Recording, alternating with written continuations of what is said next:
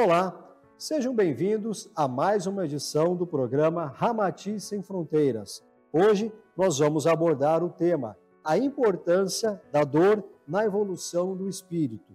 O bate-papo é com Adão Nazareno Barros, presidente do Núcleo Assistencial Ramatiz, em Campo Grande, Mato Grosso do Sul. Adão, seja bem-vindo. Obrigado pelo convite, pela oportunidade de estudarmos esses assuntos. Sejam bem-vindos. Adão, então vamos começar. Fala para a gente dessa questão da evolução.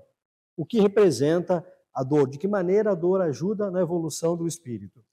Nós precisamos entender que vivemos num planeta ainda de expiações e provas.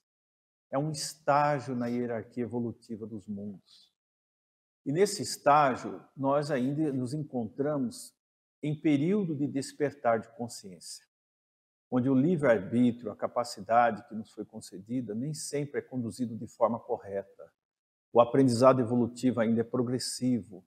Então, muitas dessas escolhas que fazemos, a forma como utilizamos nossos pensamentos, palavras e os dons que possuímos, muitas vezes são conduzidos de forma equivocada, gerando reações da lei kármica, a lei de causa e efeito. E neste processo, a dor comparece como instrumento de reparação, para que retornemos ao estado de harmonia com as leis universais. Estar na Terra, que é um mundo de expiação e provas, caminhando para um estágio mais elevado agora nesse milênio, que é um mundo de regeneração, citado pelos esoteristas espiritualistas de diversos núcleos como a Era de Ouro, ou a Era da Luz, ou a Era de Aquário, estamos vivenciando agora um período de transição de séculos no processo de despertar no mundo expiatório. Então, a dor que compareceu em nossos caminhos muitas vezes e ainda existe, porque estar encarnado é também um sofrimento, porque não é liberdade plena para o espírito eterno. O que modifica ao longo do tempo, do amadurecimento da alma, é a forma como ele vai concebendo o processo da dor, como necessidade de reajuste, assim como a doença e como diz o espírito Joana de Ângeles, é um acidente de percurso. Não impede que se levante e se prossiga o caminho. À medida que a nossa evolução, o amadurecimento consciencial vai se ampliando, nós começamos a enxergar a dor como oportunidade de crescimento de alma. E passamos a um estágio em que o sofrimento, com o tempo, não é mais necessário para o aprendizado. Ou seja, em outras, em outras formas, em outras palavras mais claras, passamos a evoluir exclusivamente pela lei do amor, porque a nossa forma de agir mudou, as nossas atitudes são baseadas nesse sentimento. Então, nós não geramos mais efeitos da lei kármica, de sofrimentos reparadores. Adão, muitas pessoas não aceitam ou não entendem muito bem o sofrimento, a dor que ela passa nessa existência. Muitas reclamam. Pô, fulano não sente, não tem problema, a vida da, de determinada pessoa é uma maravilha, por que, que a minha vida é uma tragédia? Sim, duas coisas são importantes e a doutrina espírita nos esclarece. A lei da reencarnação. Quando observarmos as nossas vidas e não encontrarmos uma causa aparente para os nossos sofrimentos e infelicidades, esta causa não está nessa atual existência. Ela está ligada ao nosso passado espiritual, às nossas vidas pregressas, onde nós atuamos como protagonistas e ainda somos do próprio destino. A cada um é dado segundo suas obras, nas palavras do Evangelho de Cristo. Então, todos os dias, nós estamos gerando situações com nossos pensamentos, palavras e a materialização deles nas atitudes, e estamos trazendo sobre nós mesmos os efeitos disso. Mas à medida em que eu me revolto, em que eu não procuro aprender a lição correspondente que o problema e a dificuldade ou o sofrimento estão me trazendo, a tendência é que eu possa passar muitas vezes por situações semelhantes, até que este amadurecimento que citamos desde o início, ele aconteça, a lição seja aprendida, mas é importante compreendermos também, além da lei da reencarnação, que é uma lei infinita de amor do nosso Criador, porque é uma lei de misericórdia que dá a oportunidade de repararmos no tempo e no espaço tudo aquilo que nós realizamos e também nos concede a bênção do crescimento espiritual e da autoiluminação, existe a necessidade de entendermos que somos os, realmente os protagonistas do próprio destino e que ele pode ser modificado. pela nossa mudança íntima, pela nossa transformação interna, a fim de que nós expressemos a presença profunda e essencial de Deus em nossos corações. Então, à medida que o processo evolutivo vai caminhando, nós deixamos de lutar contra as situações e passamos a solucionar os problemas íntimos, os problemas que são da própria alma, que estão gerando essas situações. A falta de resignação, que não é uma atitude passiva, mas uma atitude dinâmica de entendimento, de mudança de vida, de princípios e valores, isso é a resignação verdadeira, faz com que as dificuldades que o sofrimento vai nos trazendo, elas se transformem em preciosas luzes e ensinamentos para a alma eterna que somos. É importante que você falou, Adão. É, a gente sempre comenta isso muito aqui na casa e algumas pessoas de repente pode soar até estranho, mas a sua vida é reflexo das suas atitudes, daquilo que você pensa. Tudo que está acontecendo no seu dia a dia, você criou. Mesmo que inconscientemente, você criou essa realidade. A realidade que você vive, o que você já viveu, ela é reflexo dos seus pensamentos. Perfeitamente. E por que temos esse poder, essa capacidade? Já, exatamente pelo fato de que, sendo um espírito eterno, nós somos uma centelha divina. Nós temos um poder de cocriação. E por trás das nossas mentes, das nossas atitudes, há um poder divino que busca expressar-se vida após vida, encarnação após encarnação, neste mundo ou em outros que ainda passaremos, ou já passamos por outras etapas em outros orbes né, planetários, tentando expressar-se através da própria criatura. Então, na realidade, nós temos a ilusão de que somos expressando Deus em nossa consciência ao longo das eras. E à medida que isso acontece, ah, como dissemos no início, o sofrimento passa a não ser mais o instrumento principal de impulsionamento da alma à evolução e à luz. É interessante que se você começa a mudar essa compreensão, sua maneira de pensar, inclusive até a tua lei kármica pode diminuir a questão da dor, do sofrimento, por Sim. conta dessa tua mudança de atitude. Você pode reduzir também isso, né, Adão? Essa dor, esse sofrimento, Sim. essa reforma que você faz. A lei kármica é uma lei universal. Na realidade, ela é invariável. Quem se modifica somos nós. Nós nos harmonizamos com as leis. No começo, há rebeldias. A falta de entendimento é muito grande. Então, nós lutamos contra a lei e contra o poder divino que nos criou e tenta nos conduzir. À medida que nós vamos nos transformando e a consciência vai se expandindo para Deus e a compreensão das leis universais, a lei kármica não traz mais reações dolorosas sobre nós ela traz apenas os efeitos positivos, elevados, porque a nossa forma de agir, pensar, falar, é uma construção voltada para o bem de todos e para uma reaproximação com a fonte divina. Então a lei kármica aí passa a beneficiar a alma com alegria, a paz e a realização em todos os sentidos. Então, quais são os tipos de dores que a gente pode vivenciar numa existência aqui? Certamente que a maioria de nós vai afirmar que é a dor física e as diversas circunstâncias relacionadas ao fato de estar num corpo físico reencarnado. O que não pode deixar de ser um sofrimento, como dissemos, é uma prisão temporária que o espírito, que é livre, eterno, ele utiliza essa oportunidade para crescer, reparar erros, aprender, evoluir. Estar no corpo já é um sofrimento. Aqui nós atravessamos suscetíveis ao corpo adoecer, enfrentamos as dificuldades com o clima, as adversidades ao longo dos anos, a decadência do corpo naturalmente vai acontecer ao longo do tempo. Então, tudo isso já é um processo de sofrimento. Então, quando falamos de dor e sofrimento na Terra, normalmente todos nós situamos a dor como física apenas, mas não é apenas essa. Há a dor moral, que é profundamente intensa. A dor moral é a dor da consciência. E essa dor moral, ela acompanha a alma após a passagem pelo corpo físico na vida eterna do espírito.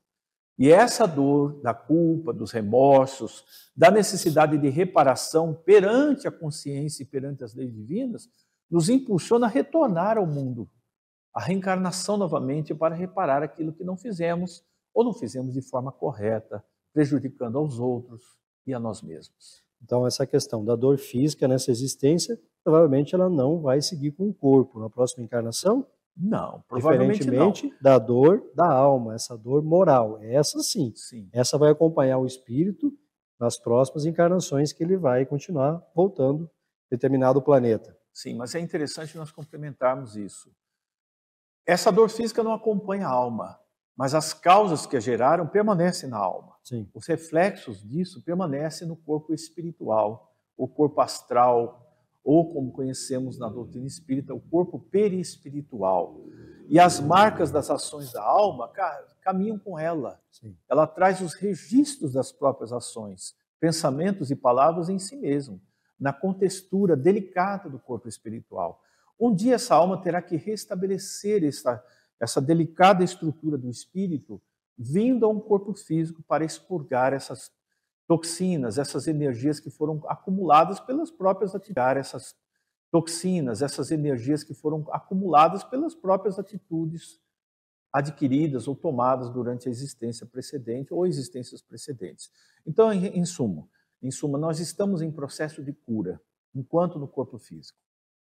A nossa condição aqui, por mais difícil seja, ela é transitória.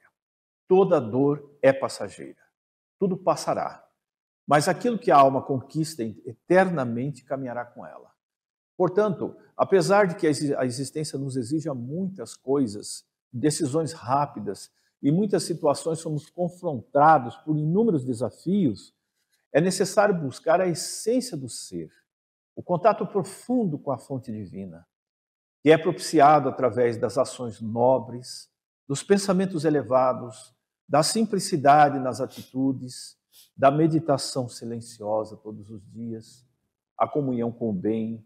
Então, nós vamos nos restabelecendo, nos reconectando, seria o termo exato, com a fonte divina. Os efeitos impactantes da vida na matéria começam a não afetar a nossa paz interna, porque passa a ser um estado natural da alma, que percebe que tudo é apenas um estágio passageiro e que tudo está em transformação para ser aquilo que deve ser. É, e quando a pessoa alcança esse nível, Adão, ela fica muito mais tranquila, vai entender a existência dela, ela vai cada vez mais se melhorar, procurar ter essa reforma, está se transformando cada vez mais para conseguir se aproximar ainda mais do caminho da luz. Perfeitamente. Quando Cristo nos disse, Jesus nos disse no Sermão das Bem-aventuranças, bem-aventurados os que sofrem, porque serão consolados, ele se referia à consolação propiciada não apenas por aqueles que estivessem ao seu lado nas outras dimensões, mas porque ele aprendeu a acessar um nível de consciência iluminado, o contato íntimo com Deus.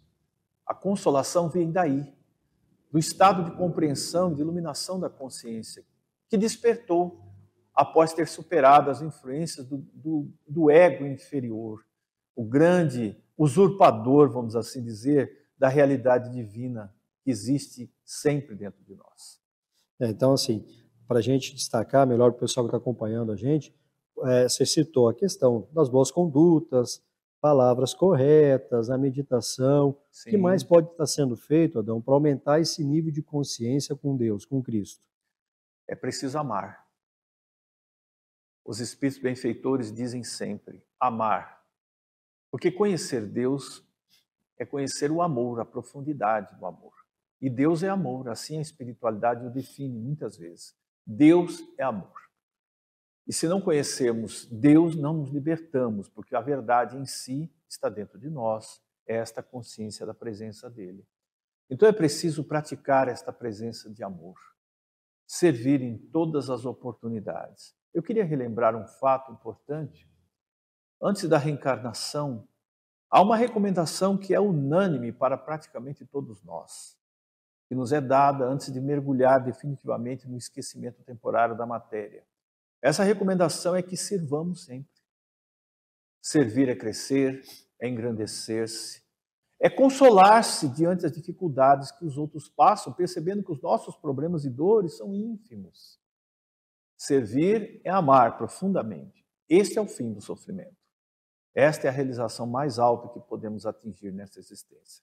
Adão, de nada adianta a pessoa vir nessa existência, passar por uma série de sofrimentos, determinados, muito eles diferentes uns dos outros, mas não tirar lição nenhuma disso, não evoluir com aquilo que está acontecendo nessa existência dela. Nada adianta passar por sofrimento e não conseguir tirar nenhuma lição importante. Perfeitamente. O sofrimento em si ele pode elevar a alma se ela está disposta a mudar os seus valores, a aprender as lições que ele traz. Mas muitos de nós passam por situações de sofrimento repetidas vezes, de forma recorrente, e ainda assim não desperta. Portanto, duas coisas temos que sempre afirmar diante dos problemas. A primeira delas, que lição esta situação está me trazendo? A segunda afirmação, diante da consciência maior que nos guia, que é Deus. Quero ser aquilo para o qual eu fui criado. Colocar-nos a serviço da vontade dele e pedir que ele possa guiar nossas, nossas atividades, nossas vidas para o cumprimento dessa vontade. Essas três condições são muito importantes para vencermos as dificuldades de cada dia, aprendermos com as lutas e os desafios da existência. Você mesmo tem me ensinado muito isso. Diante de uma dificuldade, silencie, medite, espere a resposta. É, e é impressionante, você falou toda uma situação particular minha. É, é, ontem é, eu tive a resposta num sonho do que eu precisava fazer hoje cedo e por enquanto está dando certo, está funcionando. Muito bem. Então, Sim. assim, é, a importância de a gente dar ouvidos, a gente perceber, a gente quietar e esperar a melhor resposta. Né, Perfeitamente. Um dos mestres indianos que orientam os trabalhos aqui e em outros muitos locais, Baba Lahiri Mahashaya, ele dizia o seguinte: embora a facilidade que o ser humano tem de criar problemas, o poder divino tem sempre a solução para todos eles. É infalível os conselhos que vêm dos nossos níveis internos, do nosso eu divino, que é a presença e o reflexo de Deus em nós. Esta voz silenciosa está sempre pronta para nos orientar, mas nem sempre estamos silenciosos e em inquietude para poder perceber os conselhos infalíveis que ela nos dá. Essa semana a gente estava fazendo uma live, fala sobre anjos de guarda, é, as famílias espirituais que nos acompanham, nossos protetores, e aí eu falava sobre a questão da dificuldade que a espiritualidade tem de se conectar com a gente, de transmitir às vezes a informação, pela falta de preparo nosso da quietude, do silêncio, das boas condutas, até mesmo uma alimentação correta, tudo isso influencia, Adão, essa aproximação com o campo espiritual. Perfeitamente. Eu queria fazer um comentário interessante que recordamos agora. Muitos espiritualistas, espíritas também, afirmam continuamente, com muita frequência, quando passam por determinadas situações inesperadas. Isso se deve a minhas vidas passadas ao meu karma passado. Não, não necessariamente. Os Espíritos dizem que 80% das nossas dificuldades enfrentadas aqui são desta própria existência. 20% deve-se às existências passadas. Portanto, não é correto afirmarmos que tudo se deve às questões de outras existências. Isso também é um desafio para que possamos melhorar a nossa atual condição, e sempre temos capacidade para isso. Sempre temos esse, essa possibilidade de mudar as coisas ao nosso redor. Mas, infelizmente, muitos de nós não fazem uso desses talentos que já estão em estado latente e precisam despertar dentro de nós. Ok. Adão, é possível evoluir sem sentir dor, sem passar por sofrimento? Nesses estágios em que nos encontramos, não é ainda totalmente possível que acontece é que o espírito desperta para vivenciar uma condição de consciência mais iluminada, em que ele não sente a dor como sofrimento. Ele não sente a dor. Mas, como dissemos mais uma vez, estar no corpo físico nesse estágio já é um sofrimento, porque é uma prisão temporária. Mesmo que não vivenciemos outras situações, o fato de estar encarnado já é um sofrimento temporário para a alma eterna. Sim, sim. E é importante, como você está falando desde o início, quando você aumenta essa conexão com Cristo, com Deus, é, essas situações do dia a dia você já começa a encará-las de maneira diferente. Muitas das vezes você até sorri, acaba dando risada daquilo que vem acontecendo ah, contigo, e passado algumas horas, alguns dias, você olha e fala: Meu Deus, eu perdi sono por causa disso, ou isso me tirou do sério. Tenho que tirar uma lição disso e nunca mais ser atingido por essas situações. Sim, perfeitamente. A história da espiritualidade, da religião, mostram que grandes seres, sábios, santos, mestres, vivenciaram sofrimentos. Corpos com deficiências. Francisco de Assis, no final da existência, estava tuberculoso, tendo partido deste plano aos 40 anos de idade, quase cego. Teresa de Ávila sofria com artrite reumatoide e ainda assim escrevia poesias para Jesus. Francisco Cândido Xavier carregava vários problemas de saúde e quase aos 92 anos ainda trabalhava da melhor forma que era possível que o corpo permitia. Porém, o sofrimento para eles tinha outra conotação. Era a oportunidade de despertar definitivo, de prosseguir servindo e também a chance de exemplificar a todos nós uma atitude correta diante daquilo que aprenderam nas vivências do Evangelho do Cristo. É isso mesmo. Nós estamos encerrando o nosso bate-papo aqui. O tema desta edição foi a importância da dor na evolução do espírito. Adão, algo que você queira passar para o pessoal que está acompanhando a gente, para a gente concluir o nosso bate-papo? Eu quero agradecer a você, Alessandro, pelo convite, a a todos vocês que estão nos ouvindo no programa Ramati Sem Fronteira e lhe pedir que divulgue este programa para que o maior número de pessoas tenha acesso a esses conhecimentos que visam para todos nós um crescimento interior.